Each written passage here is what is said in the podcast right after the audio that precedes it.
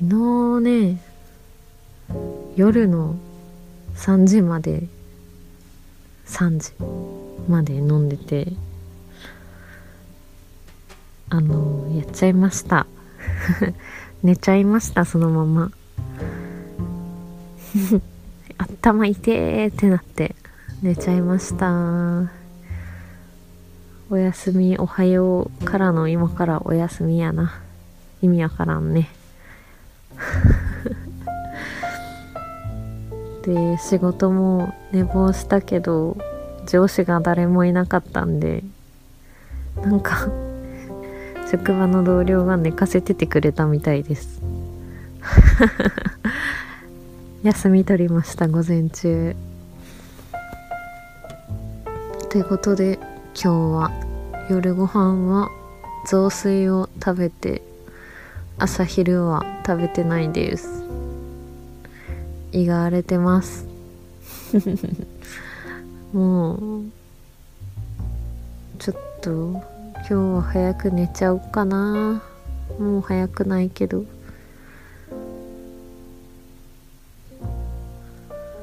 プロジェクターと本体が届けば完了なんで楽しみ。毎日それだけを楽しみに生きている。なんか今週1週間早くない？もう木曜日だよ。明日行ったら終わりです。強くね。生きようね。おやすみ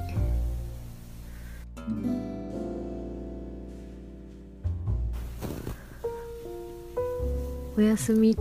って言ったんですけどもうちょっとなんか喋ろっかなと思って帰ってきました。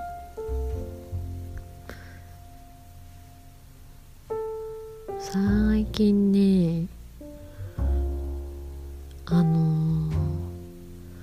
デンタルフロス始めたんですよ。なんか今までやってる人からしたら「は今までやってなかったの?」って言われそうなんですけど大学生の時に3年か2年かぐらいの時に買ってたその何糸ようじみたいなやつ？を1本使ったっきりずっと使ってなくてちゃんと引っ越しさせて持ってきたので掘り出して使ってるんですけどもうなんか全然違うね。違うねっていうか歯磨きした後にいつもいつもじゃなくて最近取るようにしてるんですけどめっちゃ取れる。結構取れる。思いのほか取れる。からなんか実際やばいんだなと思って今までさせずに生きてきたのすごくないっていう気がしてきてますね。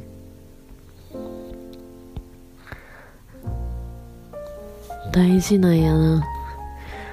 そういうのとか。あとはなんか最近こう出来合いの出来合いっていうかインスタントのラーメンとかよりも自分で作ったご飯食べたかったりこうなんか野菜とかトマトとかもうめっちゃ食べたくなったりするんですよ。なんか健康オタクになりつつあるようなないような。今私めっちゃお腹がブヨブヨで ないいやって思ってたんですよ。お腹とか見えないじゃないですか。がまあまあいっかって思ってたんですけどちょっと健康的な体になりたいなと思うようになったしなんだろうななんか将来のことをすごい考えるようになりましたね。自分の体について。突然。なんかあの A HIV の検査とかもしたいなみたいなのとか。なんかめっちゃいろいろ知りたい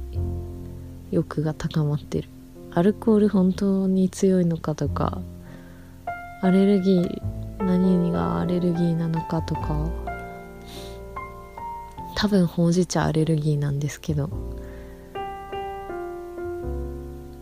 こうななんか自分が何なのかを知りたいような。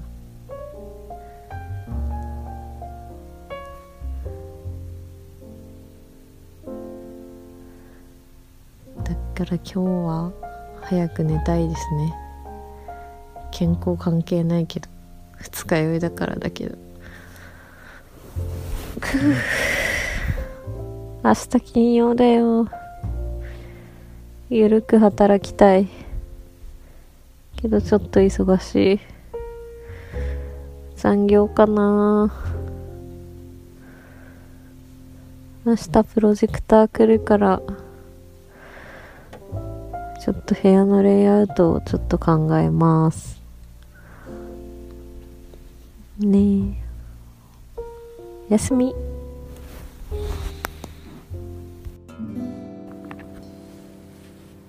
こんばんは。3月11日の夜です。えっ、と今日はねやっぱり東北を思い出さずにはいられない日なので私の中にちょっとだけどある東北の思い出を話したいと思います。えっ、と震災から4年後だから今から6年前くらいになるんですけど岩手と宮城に行ったんですよ。宮城がメインだったんですけどまあやっぱ6年前なんで記憶がなかなか薄れてるんで写真を見返したりしてたんですけどまず南三陸に行ってましたね。で南三陸は有名な防災庁舎があってそれを見に行ってそれとかあの街の様子とかでやっぱ震災の大きさを体感したのを思い出しました。でなんかその後はすぐ海岸でホタテを焼いて食べてる写真が出てきていやそんなすぐ切り替えてすぐ食に走ったんかって思ったけど、まあ、写真がそれしか残ってなくて。でその次に出てきたのがあの南三陸三三商店街っていういろんな美味しいものを食べられる場所があるんですけどそこでキラキラいくら丼っていうのを食べてました。すごい食べ物ばっかり。で宮城といえばあの日本三景の松島があるじゃないですか。で私が泊まってたホテルから遠くの方に松島が見えててで実際に松島を巡るフェリーに乗ったんですよ。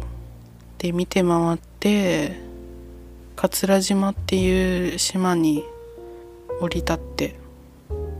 でそこではなんか降りてすぐぐらいのところで貝の牡蠣を大量に収穫しててそこで採れたての牡蠣を味見させてもらったりして。やったーってなテンション上がったのを覚えてますね。でその島を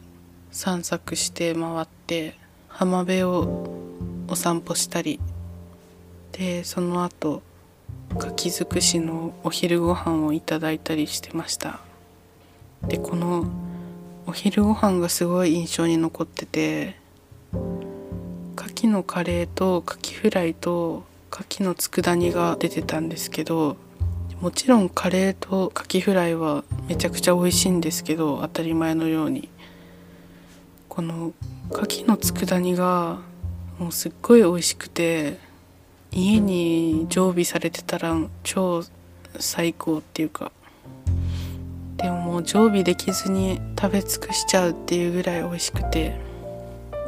もう一回あれ食べたいな。まあそんな感じで桂島にお邪魔しまして。で松島は島の形自体面白いものもいっぱいあるんですけどその海に島が浮かんでる様子とそこに太陽の光が差し込んでる様子がすごい神々しくてワイワイしてる海とは全然違う神聖な場所っていう雰囲気がありましたね。これが日本三景かっていう。でまあ福島福島じゃない。えっと岩手は中尊寺金色堂を見に行ったんですよ。で金色堂は建物の中にあって確かあのガラス越しに見る感じだったと思うんですよ。保存状態も良くて金色もすごい残ってるからでそれをガラス越しに見るから正直あの偽物っぽいなっていう 印象があって。でもあのあれですよね。これがあの金色堂かへえっていう気持ちにはなったなりました。へえっていう気持ちへえってなりましたね。これかっていう。まあでもあの行ったのが冬だからすごい外は雪が積もってて木とかも真っ白で雪景色で私はあんまり雪に馴染みのない人生を送ってきたのでやっぱ雪にちょっと憧れがあってすごい雪景色綺麗風情あるってお寺にこんなに雪が積もってるっていいなって思いましたね。でその平泉は松尾芭蕉が奥の細道での旅で訪れた場所でもあるので松尾芭蕉の像が立ってたんですけどその像にもなんかいい感じで雪が積もっててこれはもう俳句読むしかないなみたいな雰囲気がありました。でも調べたら松尾芭蕉が平泉を訪れたのは旧暦の5月13日で新暦の6月29日らしくて読んだ句もね「夏草や」とか「さみだれの」とか雪景色は全く関係ないものだったんで雪景色の平泉では芭蕉さんが見た景色とは違ったんだなーって思いました。冬の平泉を見たらどんな俳句を読むんだろうって気になりましたね。そんなめちゃくちゃざっくり言うとそんな旅で実は他にもいろいろいろいろしてるんですけどまあそんな感じでだったんですけどやっぱ震災の後でまあ4年後ってそんなに経ってない時期だからニュースとかドキュメンタリーでもすごい辛い思いしてる人とかの姿が流れることが多くてなんかやっぱ行く前は現地も暗い雰囲気というか落ち込んだ空気が流れあ漂ってるのかなとか旅行とは言ってもあんまりワイワイ騒かないで抑え気味で過ごすべきなのかなとかいろいろ考えてちょっと覚悟みたいなものしてたんですけど実際行ってみたらもうもちろんいろいろ大変な思いとか辛い思いしてるはずなのにすごい明るい感じで接してくれてなんか行ったこっちが逆に元気もらうみたいなくらいのパワーがあってその反面でやっぱりもう明るく、えー、過ごすしかないのよみたいな。なんか諦めみたいな、うん、めっちゃ辛い思いしたんだろうなっていう感じるような本音も聞こえてきたりして。私が見たのはほんの一部でしょうけど、まあ、そういういろんな実際の雰囲気を肌で感じるって大事だなって振り返って思いますね、純粋に楽しかったしね。いろいろ美味しいものも食べれて。また行きたいです。やっぱりすごいいいところだったんで。あとあの松島とか金色堂って結構渋いチョイスだと思うんであれから6年経って少しは成長したはずの今言ったらもっとね情緒をじっくり楽しむことができるんじゃないかなと思うのでね。松尾芭蕉は東京から平泉に行くのに1ヶ月以上かかってるんですよ。で今こんなにすぐひょいっと数時間あれば行けちゃう時代なのになかなか自由にならずにもどかしいですけどやっぱ行きたいですよねまあそんな感じで東北に思いを馳せた一日でしたえー、ということでおやすみなさい。